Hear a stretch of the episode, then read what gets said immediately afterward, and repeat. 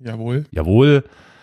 Ah, ordentlicher Bundeswehrton, wie sich das gehört. Ja, wow. Jar, vor allem Jarwohl. Das ist, das ist dann so kroatisches Jarwohl. Warum Kroatisch? Kann es nicht auch, auch Serbisch sein? Könnte auch, aber Weißt- es ist schon eher so Balkan. Jarwohl ist schon irgendwie Balkan. Ja, äh, das spricht jetzt nicht gegen Serbien. Nö, Also, wenn mich meine Geograf äh, geografischen Kenntnisse nicht täuschen, liegt das sehr wohl auch noch auf dem Balkan. ja, nee, sag ich doch. Also egal, jetzt Hauptsache Balkan. Es ist also, Die, wie- wir Deutschen haben gerade ein schwieriges äh, Verhältnis zu Kroatien. Wir haben da so einen Fußballer, der, weißt du, haben wir? Haben einen Fußballer, der, äh, hä? äh, fa faschistoide Lieder singt. Hammer. Ah. Einer, der den Ball in die Hand nehmen darf beim Spiel. Ach Leute, wisst ihr was? Fußball ist, äh, Hast du nicht mitbekommen? nee. Hä? Nee. Manuel Neuer war äh, Ach, im ah. Urlaub und hat Okay, ja. Und hat irgendwelche, äh, irgendwelche Fascholieder gesungen, ne? jo, K- Serbische? kroatische. Kroatische. Ah. Okay, okay. Ja, naja, wie das halt so passiert, ne? Meine, Mhm. kommt jemand zu Besuch und dann sagst du, sing mal von der, hier, wie heißt das hier, von der Memel bis zur irgendwas und dann, Wer kennt's man es nicht? halt so macht.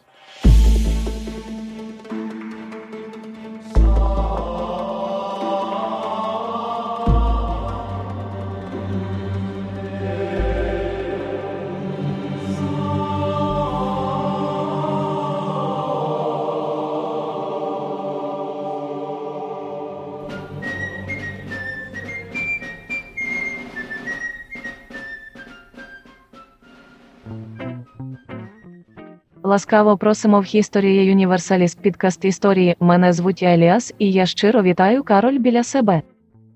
wow. Wow. Was war das für eine Sprache? Ich muss kurz, das klang so ein bisschen russisch, aber Soll ich nochmal abspielen? Ласкаво просимо в History Universalis підкаст історії. Мене звуть Еліас, і я щиро вітаю Кароль біля себе. okay. Ich verstehe es ein bisschen. Verdammt, was ist denn das? Das ist kein Russisch. Das ist kein Russisch. ist kein Russisch, das ist vollkommen korrekt. Lasko. Ja, es ist irgendwas mit dem Balkan. Nein. Nee, Kroatisch vielleicht, hätte ich gedacht. Polnisch ist es auch nicht, dazu ist es zu weich. Ähm, ich weiß nicht, ob es vielleicht.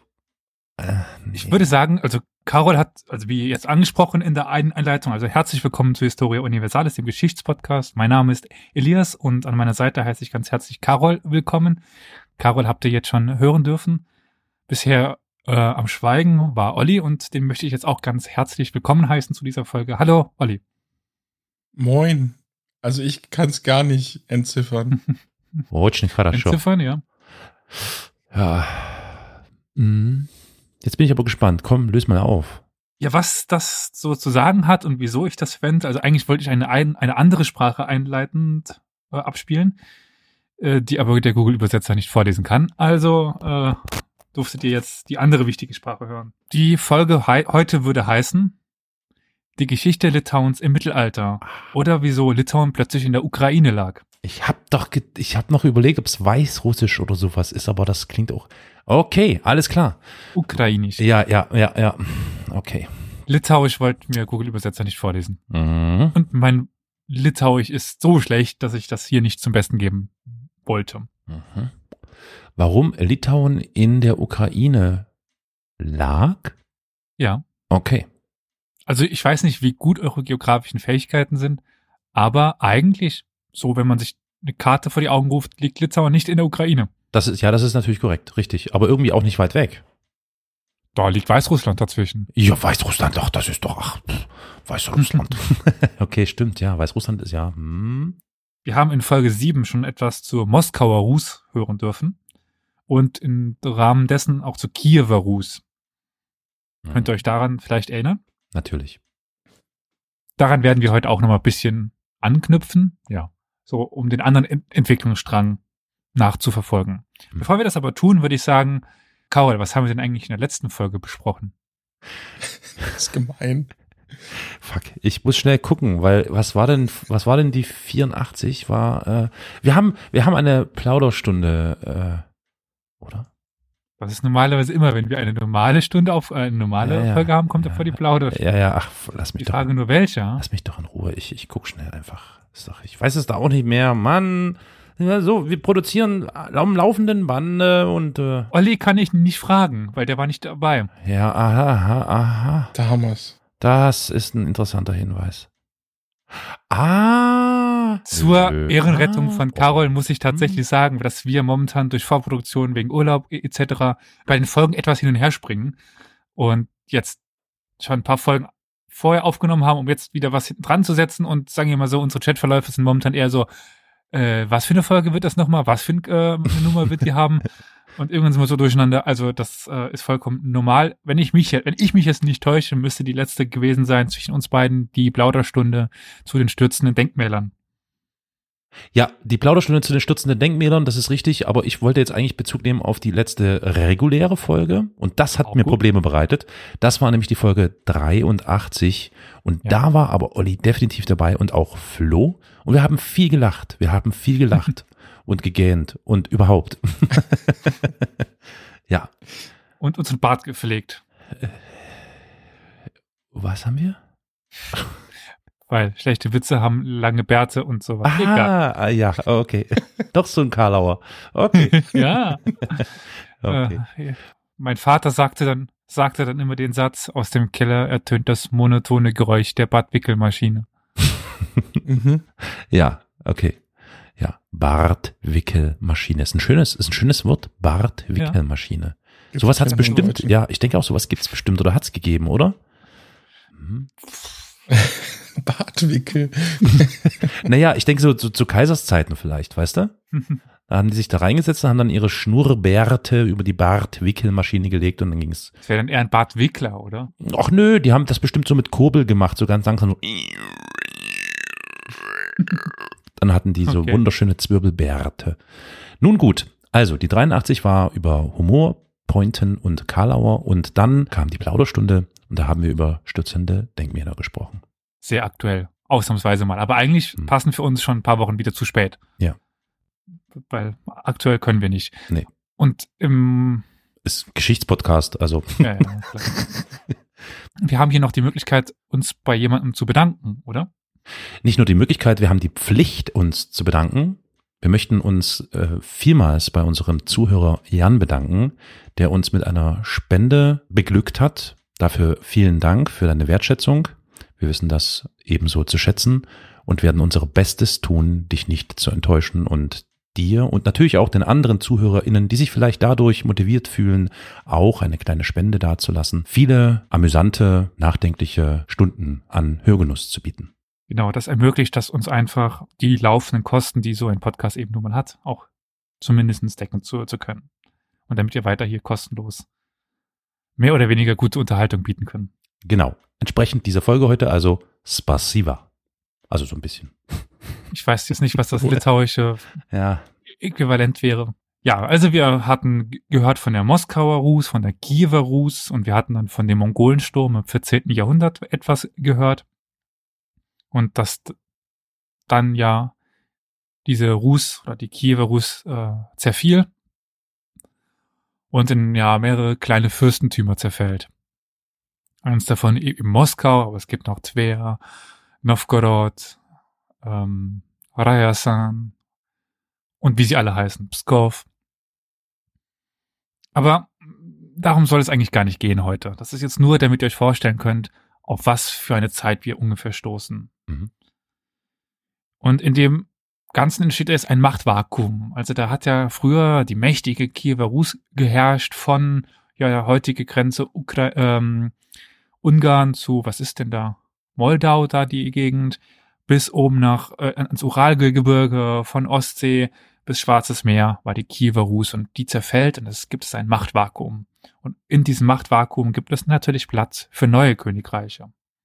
In der Eurasischen Steppe leben ja immer noch die Mongolen und üben eine, naja, Herrschaft aus über die Gebiete der, der Rus, die mehr oder weniger direkt ist.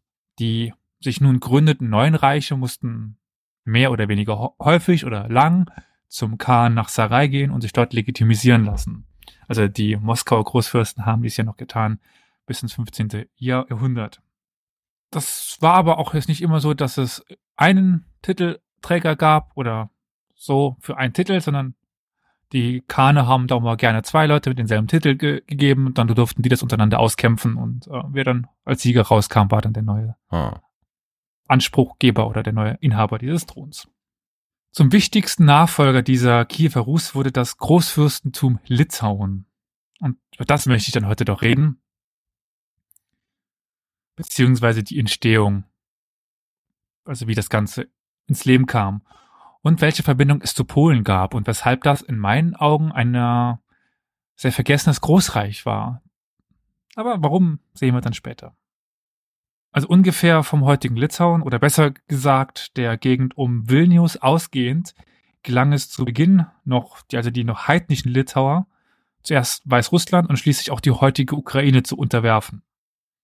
Wobei Vilnius, die ist ja die eben erwähnte Stadt und Hauptstadt auch des modernen Litauens, Mhm. erst eine Gründung durch einen Fürst der Litauer um 1323 war. Also wir haben es, im Endeffekt haben wir ein litauisches Reich von Ostsee bis ans Schwarze Meer unten. Also mit Kiew, mit Vilnius, von der Ukra äh, von, ich sage immer Ukraine-Stadt Ungarn, von Ungarn bis nach Russland. Smolensk sagt euch zum Beispiel was, oder? Sicher. Smolensk war eine litauische Großstadt. Mhm. Aber zurück zum Anfang. Nach einer kurzen Episode eines losen Königreichs unter Mindaugas, der erste litauische König im 13. Jahrhundert, lebt im 14. Jahrhundert unter dem Großfürsten Gediminas und seinen Söhnen Algirdas und Kistautis eine Expansion in Richtung Süden statt. Der König des 13. Jahrhunderts, Mindaugas, der war schon zum Christentum übergetreten und ähm, war ein Abhängigkeitsverhältnis mit dem Deutschen Orden und Livland eingegangen. Sagt euch der Deutsche Orden irgendetwas? Ja, klar. Also darüber haben wir in jedem Falle ja in der Kiewer Rußfolge auch gesprochen. Und der Deutsche Orden war irgendwie, ist das jetzt Polen? Ah ja, also es ist auch Polen. ja, ne? verordnet, Ja, ja, Ma- ich Ma- auch Marienburg, Polen. Genau. Die größte Burg Europas. Ja, ja.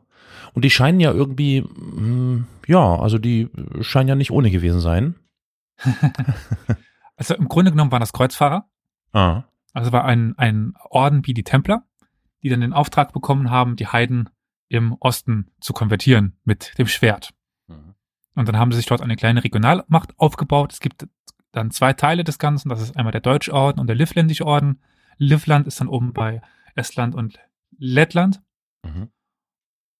Und der Deutsche Orden sollte später dann säkularisiert werden als Preußen. Und dann kommen dort die Hohenzollern und werden Könige in Preußen und dann Preußen Hm. und so weiter. Mhm. Ist die Keimzelle, wenn man das so sagen kann, des Königreichs Preußen. Mhm. Das waren also die beiden Nachbarn am Meer und es gibt noch das Königreich Polen. Und nach dem Tod von Mindaugas, äh, an dieser Stelle sei mal noch darauf hingewiesen, ich lese jetzt die Namen in einer für mich entschiedenen Form vor, aber es gibt sie in litauischer Form, in russischer Form, in polnischer Form, in deutscher Form. Ich habe mich jetzt einheitlich für eine Form in, entschieden und äh, es gibt ganz viele Schreibweisen, Aussprachweisen und, und, und. Mhm.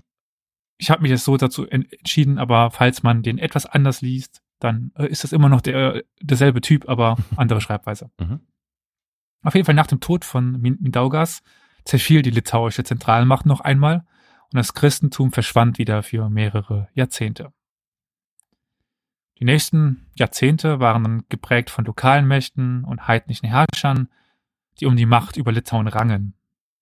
Ende des 13. Jahrhunderts trat dann ein neuer Anwärter um die Macht in Litauen auf den Plan. Phytenes.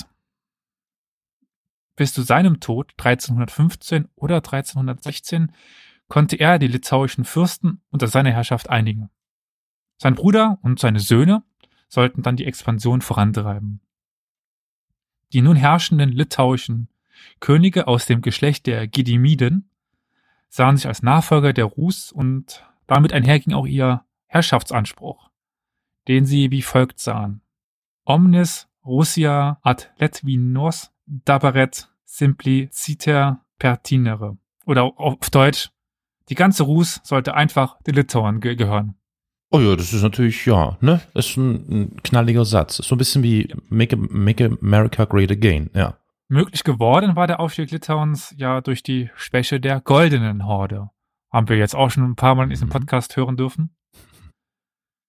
Und die wird uns wahrscheinlich auch noch ein paar Mal über den, den Weg laufen, aber die schwächelte. Und in die schwache, in die Schwächephase drangen dann die Litauer ein und auch die Moskauer. Dort war 1341, also in der Horde, der Khan Usbek verstorben. Unter dem hatte die Goldene Horde eine letzte Blütephase erlebt.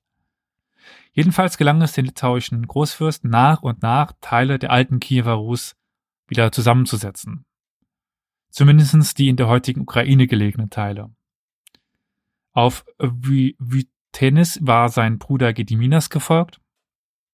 Gediminas konnte dann das Fürstentum Smolensk unterwerfen, kam aber gleichzeitig im Westen auch in den Kontakt mit dem mächtigen Königreich Polen. Mhm. Mit diesem sollte es dann in den nächsten Jahrhunderten noch eine enge, eine eng verworbene Geschichte geben, aber dazu später mehr. Bei seinem Tod war Litauen zu einem mächtigen Staat ge- geworden, beziehungsweise Königreich von Staaten zu dem Zeitpunkt zu reden, ist ein bisschen früh. Mhm. Unter seinen Söhnen sollte es noch weiter wachsen. Er wurde auch zum Namensgeber der Dynastie, der Gedemiden. Mhm. 1362 konnte die Goldene Horde besiegt werden, der erste Sieg gegen die Mongolen. Und der Sohn Gediminas, Algirdas, zog in Kiew ein, der alten Hauptstadt der Rus. Und damit traten die Litauer letztendlich auch das Erbe der alten Rus an. Doch das ja eigentlich noch junge Reich war nun umgeben von Feinden, also fast rundum. Im Norden bedrohten sie der Deutsche Orden, der 1410 in der Schlacht vom Tannenberg besiegt werden konnte, von Tannenberg besiegt werden konnte. Im Osten erstarkte das Großfürstentum Moskau, das spätestens nach 1480 gleichfalls ernsthafte Ansprüche auf die Nachfolge der Herrschaft der Rus anmeldete und zum ärgsten Rivalen der Litauer werden sollte. Im Südosten drohte trotz der Schwäche der Goldenen Horde stets die Tatarengefahr, Mhm. Sei es nun von der Goldenen Horde oder später den Krim-Tataren. Mhm. Und fast jährlich fielen die Tataren in Litauen ein und plünderten und verwüsteten die Region. Im Süden sollten sich alsbald die Osmanen formieren, die dann auch langfristig gesehen auf die Schwarzmeerküste Ansprüche erhoben, insbesondere auf die Region Bessarabien und Ackermann. Und einzig im Westen hatte man, also zumindest meist, einen Verbündeten, nämlich das Königreich Polen. Mhm.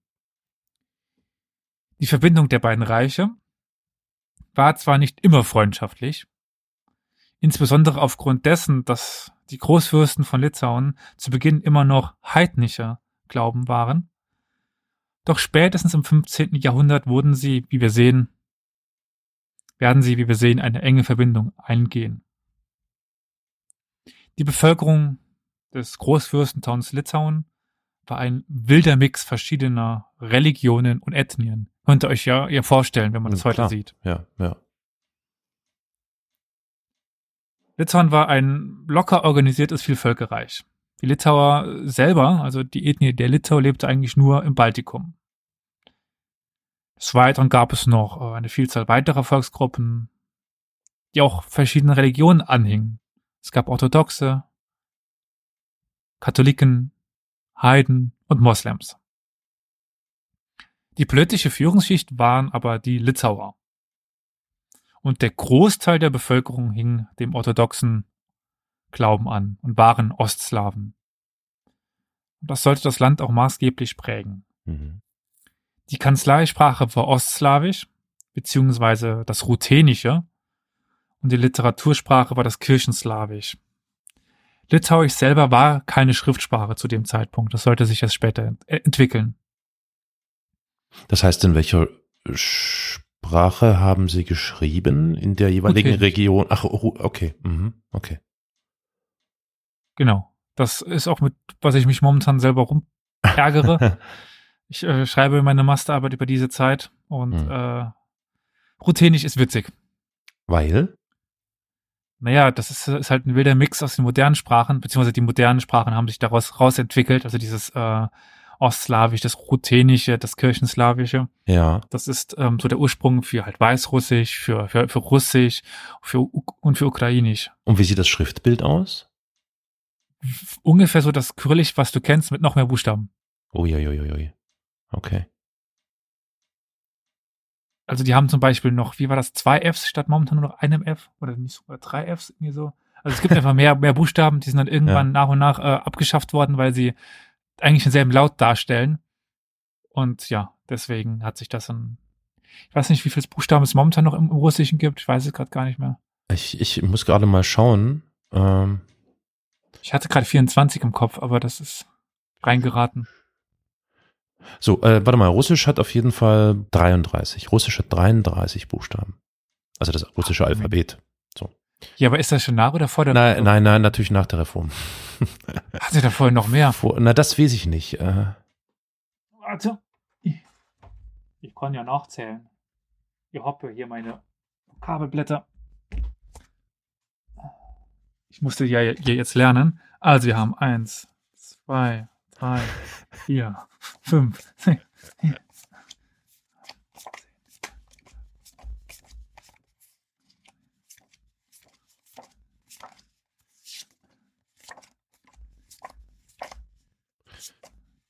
Es wäre fast logisch, dass es mehr sind, ne? Vor der äh, 31, Rechtschreibreform. 32, 33, 34, Ja. Hm. 35, 36, 38. Ich habe, glaube ich, nicht alle im Endeffekt aufgeschrieben, aber äh, ich habe es 38. Ich Okay. glaube, ich habe zwei, drei au äh, ausgelassen. Mhm. Ja. Gut, ja, das nur als kleiner Side-Fact. Genau, das ist dann das Ruthenische beziehungsweise das Kirchenslawische. Ist nicht das ein und das dasselbe, aber ungefähr Mhm. die damaligen Sprachen. Und durch den dauerhaften Kontakt mit dem Deutschen Orden waren viele offizielle Dokumente auch auf Deutsch. Mhm. Okay, und hier würde ich auch gerne ein Beispiel eines Briefes anbringen von einem Wittbold, einem der Großfürsten. Von einem, was hast du, was hat er gesagt? Witzbold? Und zwar handelt es sich jetzt um einen Brief von ein bisschen später, aber von 1504, der da geht wie folgt.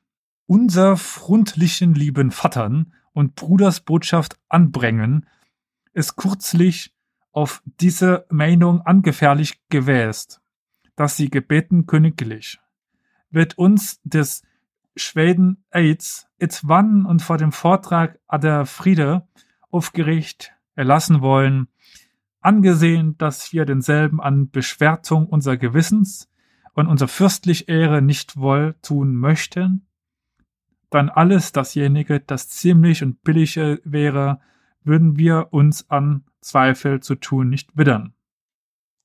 Oh. Das ist ein Brief von 1504 der Litzauer Großfürsten. Deutsche Sprache, schwere Sprache. Das ist schon krass, ne? Also, ich glaube, ich, ja.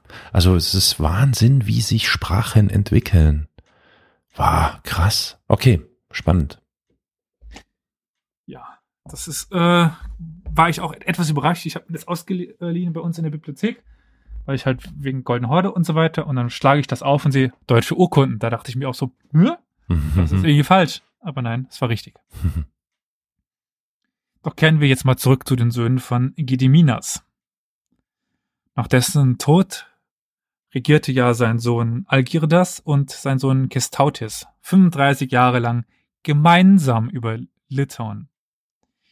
Kestautis war für die Westpolitik Litauens verantwortlich und Algirdas wiederum für die Ostpolitik des Reiches. Sie haben das also unter sich aufgeteilt. Mhm. Auch selten in der Geschichte. Stimmt. Gestautes trieb, si- rieb sich im Kampf gegen den Deutschen Orden auf und musste auch gegen das polnische Königreich seine Ansprüche verteidigen. Zu dieser Zeit war die Verbindung mit Polen nicht so besonders gut. Auch aufgrund dessen, dass die beiden Großfürsten noch Heiden blieben, keine Christen waren. Mhm. Zahlreiche Angebote der christlichen Nachbarn zur Konvertierung lehnten sie ab. Die Zugeständnisse und die damit einhergingen, gingen ihnen nicht weit genug. Die beiden Brüder erhofften sich weitgehende Zugeständnisse des Ordens und Polens im Austausch für ihre Konvertierung. Also, der Glauben kann da jetzt nicht so ernst gewesen sein. Das klang ja schon sehr nach berechnender Machtpolitik und nach ja, wenig überzeugtem Glauben.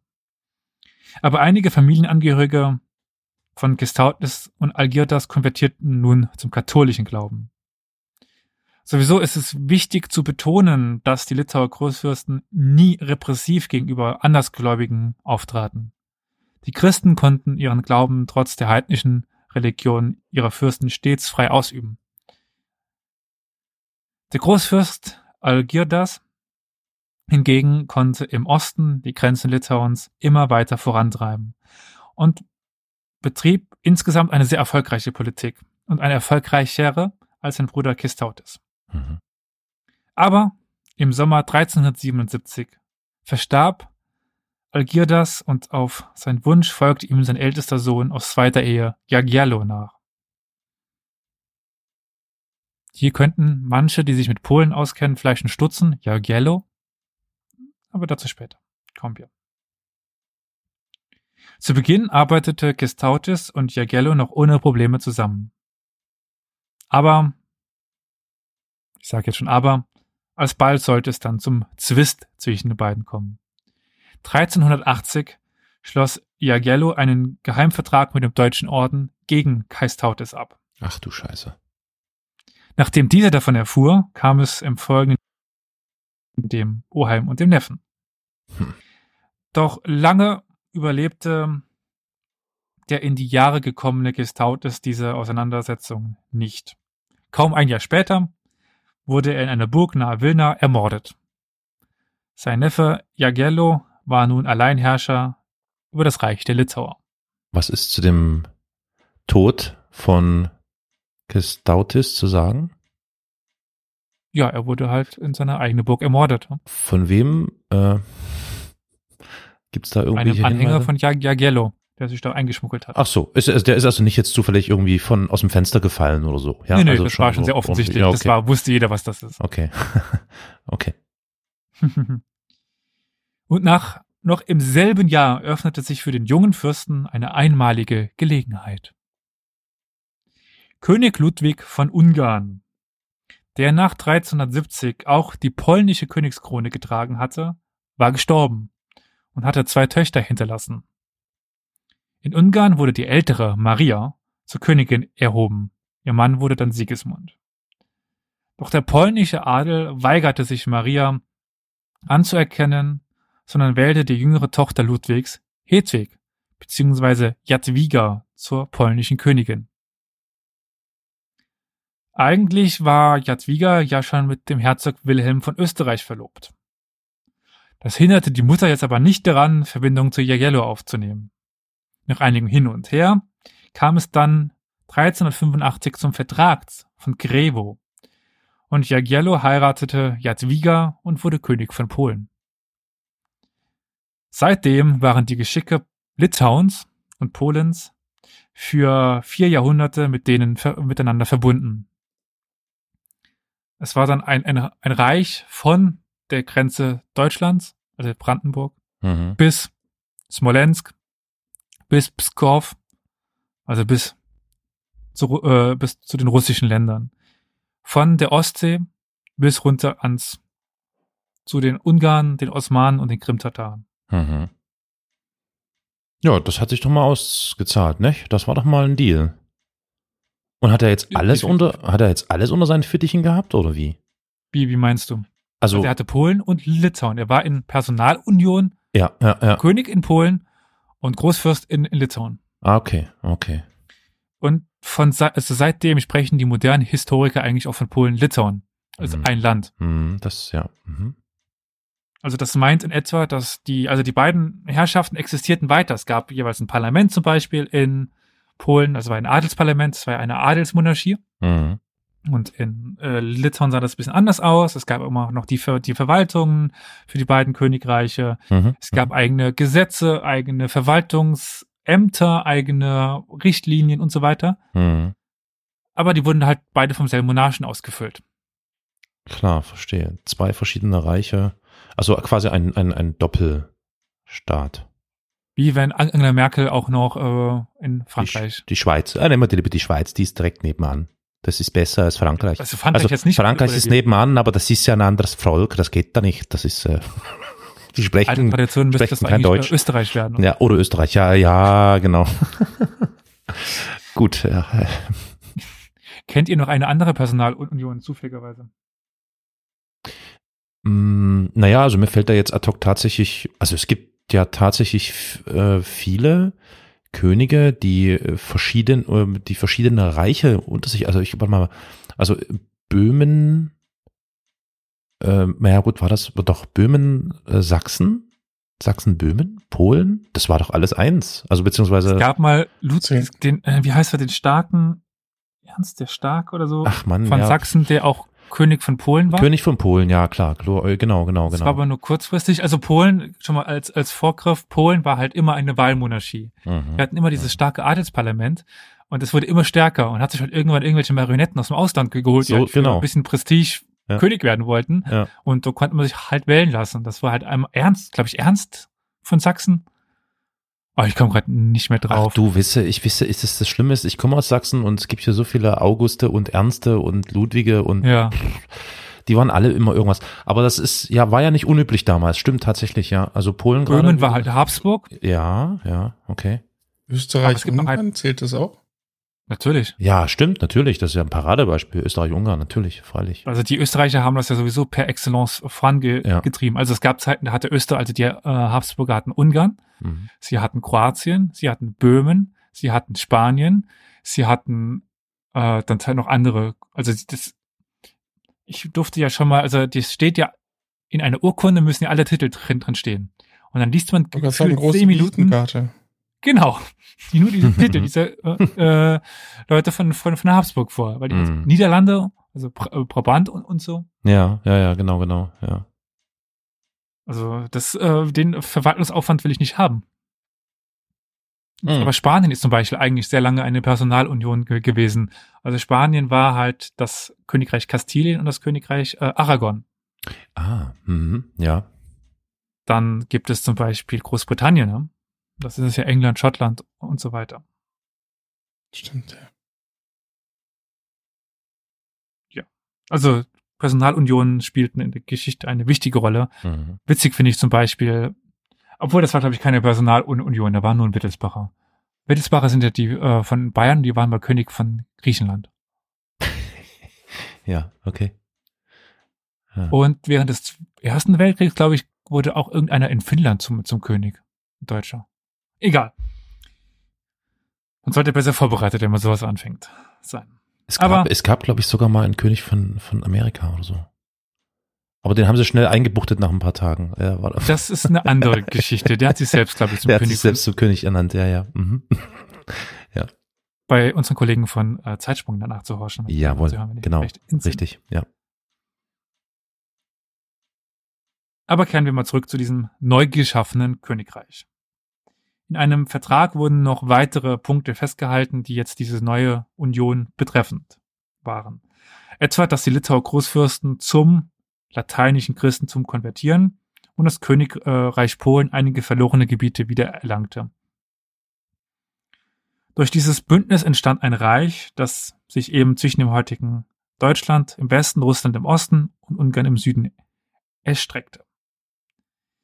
Jagiello machte sich alsbald dann auch an die Verwaltung seines neuen Königreichs und gewann viele an Ungarn verlorene Gebiete für Polen zurück. Also es war dann eine Zeit der Blüte für, für, für Polen. Und naja, auch das seit langem nahezu unabhängige Fürstentum Masowien wurde wieder der polnischen Krone unterstellt. In Litauen wiederum installierte Jagiello eine breit angelegte, initiali initialisierte Jagiello eine breit angelegte Christianisierung. Dabei ging aber auch gegen den orthodoxen, gegen die orthodoxen Christen in seinem Reich vor. Er verbat beispielsweise Mischehen zwischen lateinischen und orthodoxen Christen. Und damit trieb er auch einen Keil zwischen den neu konvertierten Litauern und den orthodoxen Bevölkerungen im Osten des Großfürstentums. Also die Orthodoxen wohnten vor allen Dingen in der heutigen Ukraine. Ja. Die Christen, also die, die katholischen Christen wiederum eher im heutigen Litauen. Mhm. Ist ja auch heute noch ungefähr so. Aber Jagiello gab auch Teile seiner Macht im Großfürstentum Litauen ab. Er teilte das Reich unter seinem Vetter Witbold und Skirgal, um so das Land besser regieren zu können. Ist ja ein riesiges Gebiet, um das halt dann eher zu kontrollieren, eben diese Aufteilung.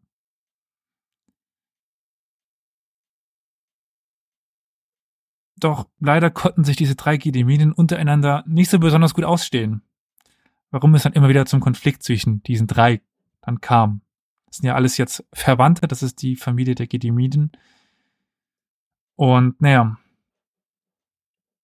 es kam dann aber irgendwann zu Aussöhnung zwischen diesen drei Verwandten. Und nach dem Tod von Skirgal 1397 konnte dann Wittbold alleine die Herrschaft in Litauen übernehmen und nach der Versöhnung begann er sich doch relativ schnell wieder von Jagello loszusagen. Doch nach einer vernichtenden Niederlage gegen die Goldene Horde und Zugeständnisse durch Jagello versöhnten sich die beiden Herrscher wieder. 1404 schlossen die beiden dann einen Vertrag. Der zwar bestimmte, dass Jagello weiter Großfürst von Litauen sein sollte, aber Wittbold die Regierungsgewalt erlangte. Aber, äh, Karol, da ich ja weiß, dass du des Polnischen ein bisschen besser mächtiger bist und ich weiß, dass ich jetzt mit Jagello die deutsche Variante benutze, kannst du uns zufälligerweise sagen, wie denn die polnische Aussprache wäre? Ähnlich, ähnlich. Statt dem L, das wir da bei Jagiello hören, ist es ein langgezogenes W, Jagiewo. Aber auch das ist nur äh, Hören sagen. Ich bin ja, hab, also ich meine, dass das so ausgesprochen wird und äh, hoffe, dass es richtig ist. Und eine weitere Ausschreibweise, die ich noch gesehen habe, ist ja Geilo. Das wollte ich ah, hier ja, an dieser das Stelle ist nicht besser. Ja, Geilo ist besser. also, äh, ja. Okay. Großfürstin Ballermann. Ja, Geilo. okay. Aber zurück zu unserer Situation. Der hm. aka Witzbold, wie häufig schon ver verstanden, hatte jetzt die Regierungsgewalt in Litauen und Jagiello, Jageilo war weiter König von Polen. Aber wie es halt der großen Königreiche kommt der nächste Konflikt. Und zwar wieder mit dem Deutschen Orden im Norden, die versuchten, Gebiete von Litauen zu erobern. Jagello kam dann Wittbold zu Hilfe und 1410 konnte man gemeinsam dann bei der Schlacht bei Tannenberg die Truppen des Deutschen Ordens vernichtend schlagen. Und das sollte dann eigentlich auch das, der Anfang vom, vom Ende vom Deutschen Orden sein. Und über diese Schlacht bei Tannenberg haben wir auch schon in einer anderen Folge etwas hören dürfen. Nämlich in der äh, Folge zu Krieg im Mittelalter. Ah, okay. Ich habe echt jetzt gerade gegrübelt und mir ist es nicht eingefallen. Alles klar. 1413 wurde dann der Unionsvertrag zwischen Polen und Litauen erneuert. Wobei in Polen der Adel eigene Zusammenkünfte zugestanden wurde. Das sogenannte Parlamenta. Wie gesagt, Polnisch nicht meine Stärke. Ich hoffe, das spricht man so ungefähr aus. Ein Schritt hin zu der Adelsrepublik, die Polen einmal werden sollte. 1422 kam es dann erneut zum Krieg mit dem Deutschen Orden, der erneut siegreich für Polen-Litauen ausging. Durch den Friedensvertrag erhielt Litauen dauerhaft einen Ostseezugang, den es ja auch bis heute hat. An diesen Krieg anschließend konnte Wittbold, der ja die Herrschaftsgewalt in Großfürstentum innehatte, große Gebietsgewinne in, äh, in Russland erlangen. Er konnte das Fürstentum Ryasan und Tver unter seine Herrschaft bringen. Bei Pleskau scheiterte er aber, beziehungsweise Pskov. Doch nichtsdestotrotz ist klar erkennbar, dass er weiter an dem alten Ziel des Großfürstentums arbeitete, nämlich alle verlorenen Gebiete der alten Kieferus wieder zu vereinen. Und zu dieser Zeit sah es auch so aus, als ob sich Litauen gegen Moskau durchsetzen hätte können. Und Wittbold stand jetzt auf dem Höhepunkt seiner Macht. Der Moskau war in, in, in der Defensive, die russischen Fürstentümer noch nicht geeinigt und Litauen mit Polen im Hintergrund war eigentlich jetzt das mächtigste Königreich in ganz Osteuropa. Hm. Und aufgrund dessen wurde Wittbold 1430 auch zum König erhoben, zum König von Litauen. Zumindest sollte er das. Denn es kam dann doch ganz anders. Zuerst wurde seine Gesandtschaft durch Polen aufgehalten. Dann verstarb Wittbold kinderlos am 27. Oktober 1430. Nachfolger auf den Großfürstentitel wurde sein jüngerer Bruder, wurde der jüngere Bruder von Jagiello, jetzt wird's schwieriger, mit dem Namen Svitrigello. Und es dauerte nicht lange, bis sich auch die beiden Brüder in die Haare bekamen. Jagiello versuchte Teile von Litauen für das polnische Königreich zu gewinnen, also von seinem alten Herrschaftsbereich etwas abknapsen, um dem neuen anzuhängen. Das fand äh, Svitrigello jetzt nicht so besonders knorke. Und ja. Er wurde dann aber durch pro-polnische Elemente in Litauen festgesetzt und der jüngere Bruder von Wittbold, Sigismund, wurde neuer Großfürst. Und damit geht die große Zeit Litauens auch zu Ende. Also unter Wittbold war so die Hochzeit Litauens und jetzt gehen wir schon wieder den Berg hinab.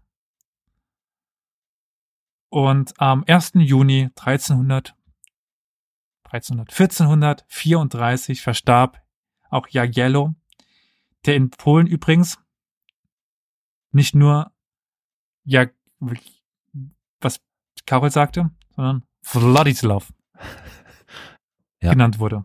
Ähm, also in Polen wird er Wa- Władysław genannt. Władysław. Władysław. Also du, da ist doch dieses L. ist das mit wieder dem- ein L mit Ja, Strich? ja, das ist wieder L mit Strich. Hm. Das sehe ich bei meinen. Notizen nicht. Genau. Władysław der zweite Jagiewo. Jagiewo. Polnische Sprache, schwere Sprache. Ist Absolut. nicht, ja. Und mit ihm war auch das sogenannte Heldenzeitalter Litauens beendet. Das ist ein häufig durch Litauer verwendetes Attribut und meint vor allem die Zeit während der Herrschaft von Jagiello und Wittbold. In den nächsten Jahrzehnten sollte Polen-Litauen immer weiter ins Hintertreffen gegenüber Moskau kommen, die dann auch schlussendlich dann das Erbe der alten Rus antreten konnten. Im Süden formierten sich die Osmanen, und insbesondere in dem Gebiet um die Mündung der Moldau gab es von diesen immer mehr Präsenz. Ungarn wiederum im Südwesten sollte bald unter die Herrschaft der Habsburger fallen. Aber Historia Universalis ist ein kostenloser Podcast. Allerdings kostet uns seine Vor- und Nachbereitung jede Woche viele Stunden. Wenn dir gefällt, was wir tun, dann freuen wir uns über eine Kaffeespende über co-fi.com slash Historia Universalis oder finanzielle Unterstützung in Form einer SEPA-Überweisung. Alle weiteren Informationen zu Spendenmöglichkeiten findest du in der Episodenbeschreibung. Im Moment Natürlich aber sagst, denke ich mir so, jetzt. ja, was meinst du mit, mit jetzt? Naja, das ist so. Aber. Und dann kommt nochmal so richtig einer rein. Ja. Aber.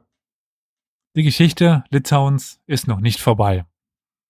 Sie geht natürlich noch ein paar Jahre weiter. Mit dem Tod von Jagiello folgte sowohl in Polen als auch in Litauen ein neuer Großfürst bzw. König. In Polen folgte der jüngere Sohn Jagiello Jaroslav, der aber völlig unter dem Einfluss des Regentschaftsrates stand. In Litauen tobte zu der Zeit immer noch ein Bürgerkrieg zwischen Svitrigiello und Sigismund und der damit endete, dass Sigismund ermordet wurde. Ah. Aber Svitrigiello, eigentlich im Kampf unterlegen, konnte jetzt nicht einfach den Thron beanspruchen, denn die litauischen Adligen wählten den jüngeren Bruder Wjaroslav, also Wjaroslav ist der Sohn von Jagiello. Und der jüngere Bruder von Wjaroslav war Kasimir. Und Kasimir oder Kasimirs wurde dann zu Jaroslav war aber 1440 zum König von Ungarn ge- geworden, Mhm. hatte aber keine de jure Herrschaft über Litauen, wodurch de facto die Union von beiden, der beiden Herrschaften eigentlich aufgelöst worden ist. Einzig die Verwandtschaft der beiden Herrscher verband sie noch. Also wir haben jetzt Wjaroslaw in Ungarn und in Polen und Kazimirs in Litauen. Mhm. Doch, und nicht aber, sondern doch, Wjaroslaw war kein langes Leben vergönnt. Schon 1444 verstarb er im Kampf gegen die Osmanen bei Varna. Auch sehr interessante G äh, Geschichte, der letzte Kreuzzug, der Kreuzzug von Varna. Dadurch zerbrach die Union mit Ungarn und Polen, war mal wieder auf der Suche nach einem neuen König. Da erinnert man sich an den jungen Kasimir in Litauen, dem man dann die Krone anbot.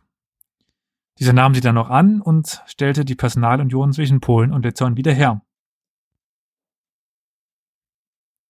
Politisch war Kasimir vor allem im Westen unterwegs. Mit Moskau ging er 1449 zumindest einen Vertrag ein, der die Interessensphären der beiden Mächte festlegte und damit auch das Ende der litauischen Bestrebung der Expansion nach Osten andeutete. 1466 wiederum konnte er nach 13 Jahren Krieg gegen den deutschen Orden Westpreußen, die Pomerellen und das Kulmer Land und das Bistum Ermeland für Polen gewinnen. Der Sohn von Kasimir, Achtung, Jaroslav, Dass die nicht durcheinander gekommen sind, ey. Mann, Leute, ein bisschen Kreativität. Oh Mann. äh, konnte dann 1471 die böhmische Krone bekommen, Ah, 1490 ah, sogar die ungarische. aha.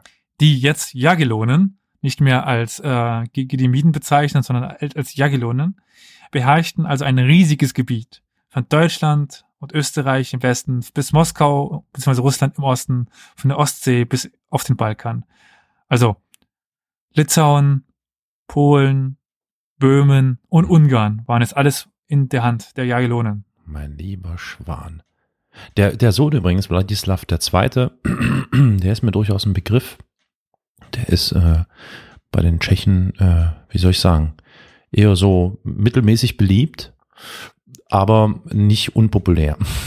Wladislav Jagiellonski wird da genannt. Jetzt hoffe ich mal, dass das der richtige ist für die ganzen Vladislavs. Ja, ja, schon, ja, ja. Also äh, das ist, was war der, ich habe jetzt hier gerade nochmal schnell gegoogelt, der äh, König von Böhmen, Kroatien und Ungarn und Ja. Sohn von Kasimir dem Vierten. Genau, das Mhm. ist der richtige. Ja. Aber jede dieser Herrschaften war ja noch alleine, also sei es Ungarn, sei es Böhmen, Mhm. sei es Polen oder Litauen. Und jede Herrschaft war auch durch den Adel ein bisschen beschränkt, manche mehr, manche weniger. Und sie waren jetzt nur durch die Könige verbunden Mhm. und die Verwandtschaft eben. Aber in jedem Land gab es eigene Probleme und mehr oder weniger Herrschaft. Dementsprechend kann man jetzt nicht davon ausgehen, moderne Verhältnisse darauf zu ent entwickeln. Und äh, keine Ahnung, es gäbe jetzt nur einen Präsidenten für Deutschland, Frankreich, Ja. Spanien und England. Das kann man jetzt nicht damit vergleichen. Mhm.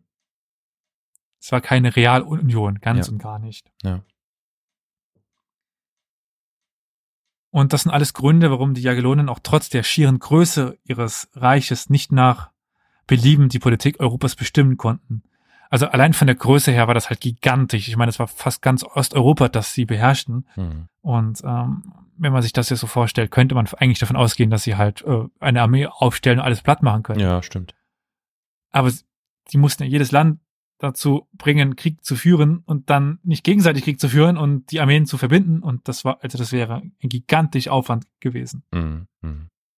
Die Geschicke des Großfürstentum Litauens, um das es ja heute eigentlich geht, wurden in den nächsten Jahren vor allem durch die Einfälle der Krim-Tataren geprägt.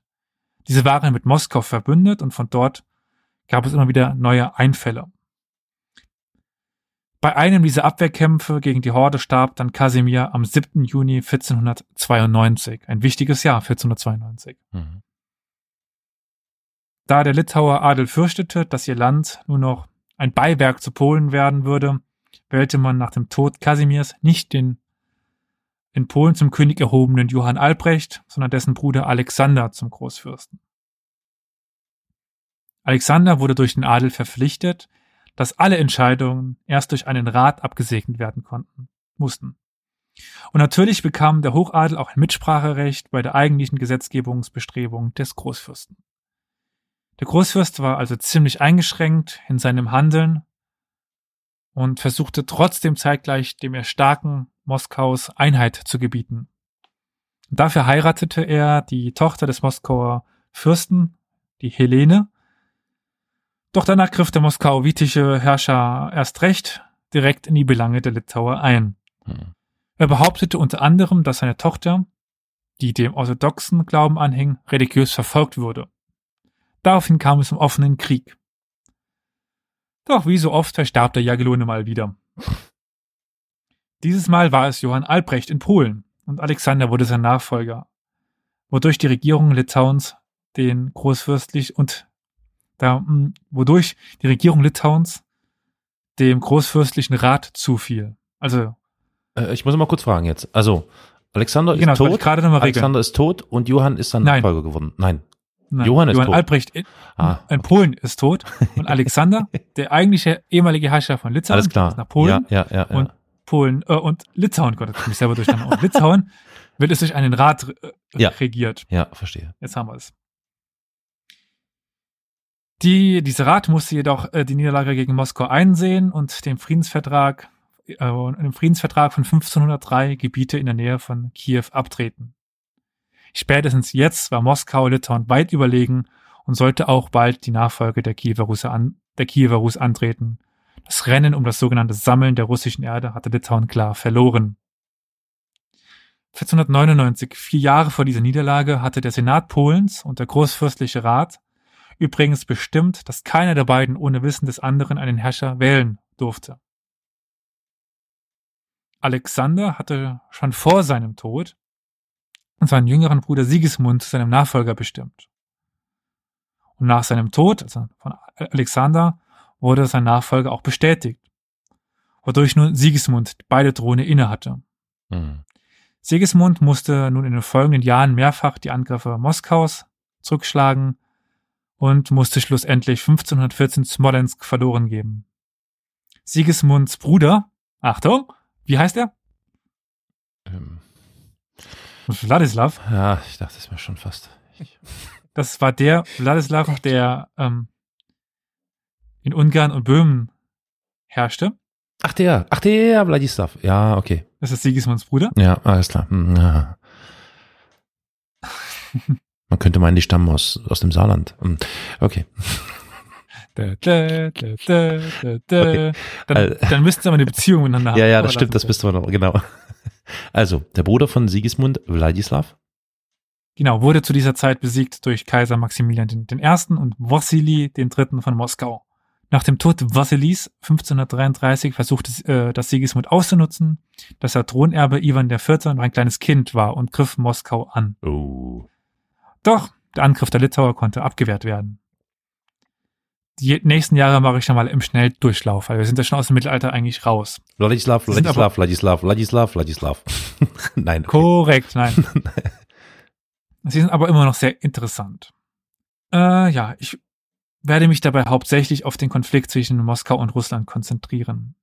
Moskau griff 1558 Livland an, das dem Ansturm der russischen Truppen nichts entgegenzusetzen hatte. 1561 wurden dann die verbliebenen livländischen Besitzungen Litauens übergeben, wodurch unter anderem Riga und äh, Semgallen im litauischen, im russischen Staat aufgingen. Auch, aber auch Dänemark und Schweden konnten sich Teile des ehemaligen livländischen Ordens sichern. Hm. Dieser Ordensstaat ist übrigens eine sehr interessante Ge Geschichte abseits auch des deutschen Ordens. Aber das ist jetzt wieder Thema für eine eigene Folge und ja. Und wie heißt dieser Orden? Der livländische Orden. Ach, das ist der Livland. Ja, Entschuldigung, okay. Hm. Doch, Moskau wollte auch noch ein bisschen mehr haben, weil wenn man schon ein bisschen was hat von Livland, dann will man mehr haben. Und ja, so kam es dann 1570 zum Krieg und auch dann die Abtretung livländischer Gebiete an Moskau. Doch 1569 war etwas passiert, was weitaus wichtiger war als der Verlust einiger Gebiete im Nordosten. Es war ein gemeinsamer Reichstag einberufen worden, der sich über Wochen hinweg zog. Am 1. Juli 1559 wurde die Union von Lublin verkündet, was in etwa hieß, dass die Personalunion eine Realunion wurde. Also die beiden Herrschaften wurden Mhm. jetzt zusammengelegt. Mhm. Von nun an sollten keine zwei Wahlen mehr stattfinden, sondern nur noch eine. Und auch die anderen Belange wurden nun zentral verhandelt und beschlossen. Im Grunde war ein neuer Staat ge geschaffen wurde, geworden, das Land Polen-Litauen mit einem König an der Spitze. Das Großfürstentum Litauen war de facto abgeschafft worden. Nur das geltende Recht und das Heer blieb noch in der Hand des jeweiligen Reichsteils. Dieser Schritt war übrigens nicht auf Druck des aktuellen Königs damals Sigismund II. August gekommen, sondern durch Druck des polnischen Adels. Dieser sollte die Geschicke Polen, Litauens in den nächsten Jahrzehnten auch bestimmen. Das habe ich ja schon mehrfach angedeutet. Mhm. Und am 7. Juli 1572 konnte der Adel noch mehr Macht übernehmen. An diesem Tag verstarb der letzte Jagellone Sigismund II. August ohne einen Nachfolger. Von nun an war Polen-Litauen eine Wahlmonarchie mit einem schwachen König und einem starken Adel. Es konnte sich keine wirkliche Dynastie mehr etablieren auf dem Thron, der nun von immer abwechselnden Dynastien besetzt wurde, gerne aus dem Ausland. So folgte auf Sigismund den 2. August ein König aus dem Hause Valois, also Frankreich, Mhm. oder ein Vasa aus, aus Schweden, oder ein Weti da haben wir es doch, oder ein Wettiner aus Sachsen mit August dem, dem Starken, Mhm. aber auch immer wieder lokale Herrscher, wie es, äh, der ist auch be bekannt, Stefan Batory, Johann III. So, so, äh, Sobieski oder Stanislaus II. August Poniatowski. Ja, also man sieht ganz viele verschiedene Dynastien. Batory, äh, Bat Batory war hier, war, was war das nochmal? Die äh, Frau war doch.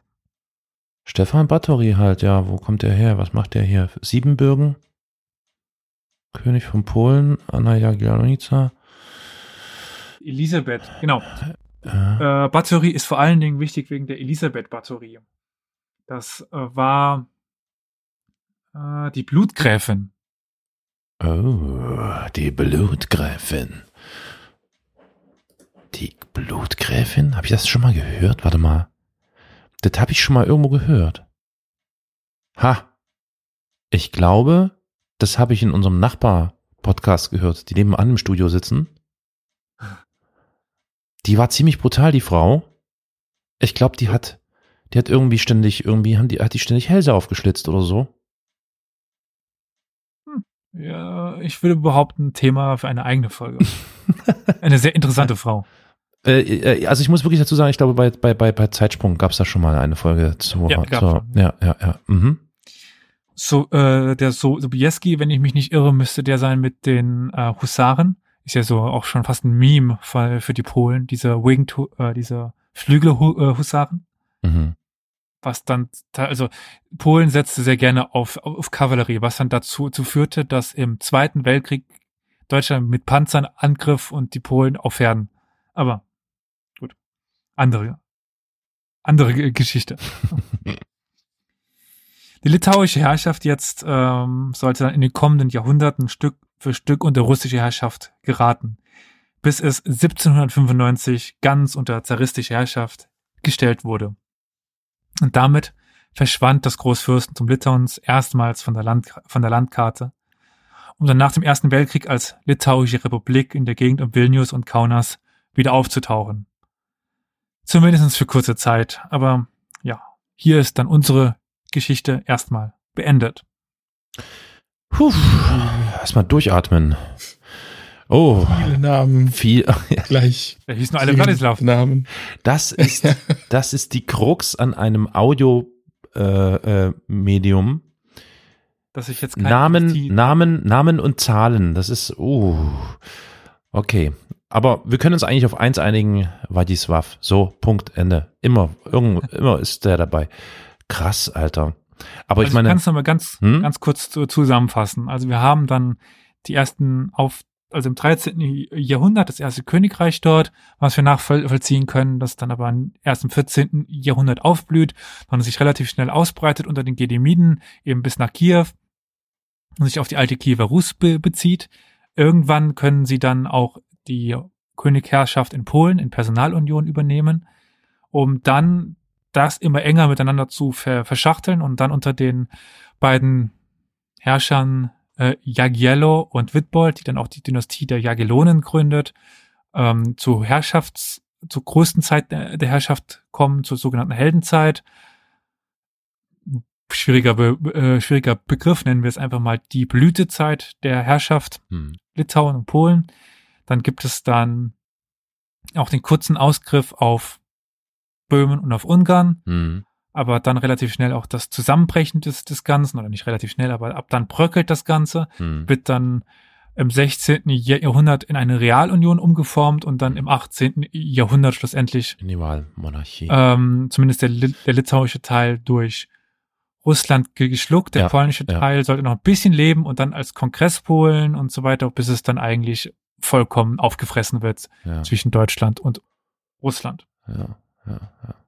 Ich habe mir gerade eben bei YouTube ähm, so eine Karte angesehen vom Jahre 1000 bis 2013. Und da kann man schön sehen, wie die Grenzen sich dann nach unten verschieben. Dann Polen mit dazu. Hm. Ist auf jeden Fall sehr interessant, wenn man so die Litauer heute sieht und dann so sagen kann, ja, Litauen war mal in der Ukraine. Deswegen auch der Folgentitel etwas reißerig. Alter Falter. Also ich meine, wow, das nenne ich ja mal wirklich eine Dynastie. Ja, da gab es nicht viel größere. Also Habsburger, klar, Ja. die hatten es ja überall hingeschafft. Ja, selbst, Die selbst, selbst zu den Jagiellonen, ne? Selbst da gab es ja dann irgendwie nochmal Verbindungen untereinander. Ja, ja. Was ja logisch Habsburg- war, weil das ist ja für die Zeit typisch, dass man da versucht, alles irgendwie sich einzuverheiraten und zu irgendwas. Krass, ja. Ich, das, also das wirklich krasseste sind ja die Carpetinger, die uns bekannt sind als die Valois oder die, die Bourbonen. Mhm. Das ist auch das älteste Herrschaftsgeschlecht. Also das lässt sich ja wirklich ins achte Jahrhundert zurückverfolgen im Mannesstamm. Ist nicht ausgestorben, hat also Könige von Frankreich natürlich, von Burgund, von Neapel, von Spanien Mhm. und und und. Also äh, auch die die Bourbonen, die, Val die Valois und wie sie auch immer genannt werden, ist im Grunde das, das sind Carpetinger, die äh, das dann Westfrankenreich nach den Karolingern übernehmen und seitdem halt ununterbrochen dort die Herrschaft stellten. Mhm. Mhm. Dann, ja gut, Habs, äh, äh, die Hohenzollern waren halt ein bisschen später dran. Aber zum Beispiel auch das Haus Hannover war da relativ umtriebig. Die Wittelsbacher, Wittelsbacher waren ja auch mal Könige in, in Schweden, Mhm. Mhm. beziehungsweise Dänemark und Norwegen, Mhm. waren Könige in, in Griechenland, wie ich sagte, waren auch ähm, halt Kurfürsten bei Rhein, Mhm. der Pfalzgraf bei Rhein, waren die, die Bayern. Mhm. Wenn man das mal so ein bisschen herunterbricht, gab es gar nicht so viele Adelshäuser. Mhm. doch sehr häufig dieselben. Mhm. Starkes Stück. Tja, wie immer, Aber eine, eine amüsante, unterhaltsame Schilderung, die du uns da äh, dargeboten hast. Amüsant weiß ich jetzt nicht. Na doch schon irgendwie amüsant schon, weil, also, ja, nee, es, also ich meine, für die jeweiligen Personen, äh, für die Betreffenden war es vielleicht mitunter nicht immer so amüsant, das ist klar. Aber so aus äh, der Distanz von vielen Jahrhunderten ähm, kann ich mal sagen, also da ist schon, also Langeweile hat da nicht geherrscht. Also das klingt nicht so.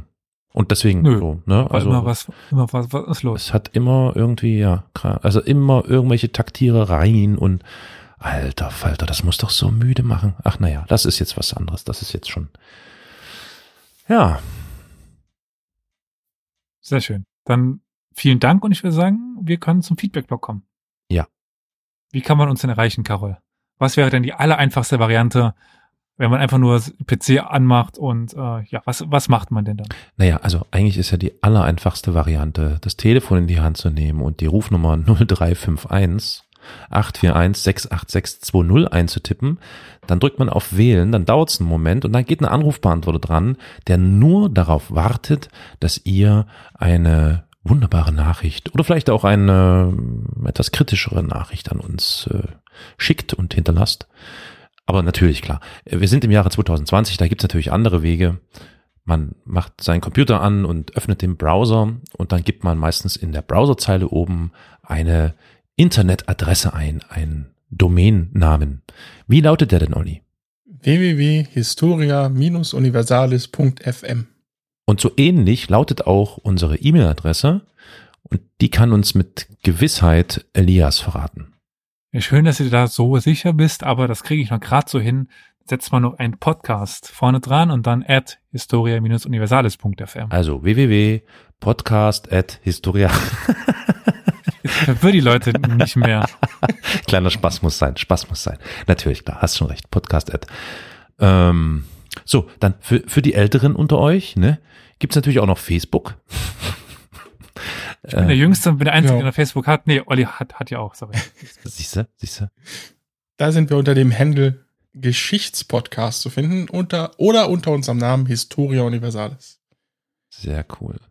Und ich habe mir sagen lassen, wobei ich da, ich kann es noch nicht ganz, okay, egal. Ich habe mir sagen lassen, dass auch Heranwachsende, obwohl ich immer dachte, das ist eher so ein Medium für vielleicht so gesetztere Herrschaften, dass auch YouTube irgendwie gerade ziemlich angesagt ist. Und, und wirklich, da, da findet man alles. So. Und man findet natürlich auch unseren eigenen YouTube-Channel. Wie lautet denn der Name unseres YouTube-Channels, äh, Elias? Der wäre Historia Universalis, der Geschichtspodcast. Genau. Oder wir müssen ganz stolz nochmal sagen, eigentlich ist es youtube.com slash Historia Universalis. Und dann gibt es natürlich noch ein ganz fortgeschrittenes Medium, was äh, nicht ganz so weit verbreitet ist wie Facebook oder YouTube, aber doch hin und wieder mal benutzt wird, nämlich Twitter, auch ein weiteres Social-Netzwerk. Und äh, da gibt es ein Handle, das lautet @geschichtspod. Da könnt ihr uns dann folgen, könnt uns äh, direkt Nachrichten schicken und wir antworten euch dann auch gern. Damit sind wir durch, oder? Jo. Dann fehlt doch nur noch Karols Schlusssatz. Lasst uns erstmal verabschieden, das ist doch viel besser. Tschüss. Tschüss. Bis denn. Achso, ja, äh, der Schlusssatz. ohne Geschichte gibt es keine Erinnerung und ohne Erinnerung keine Zukunft.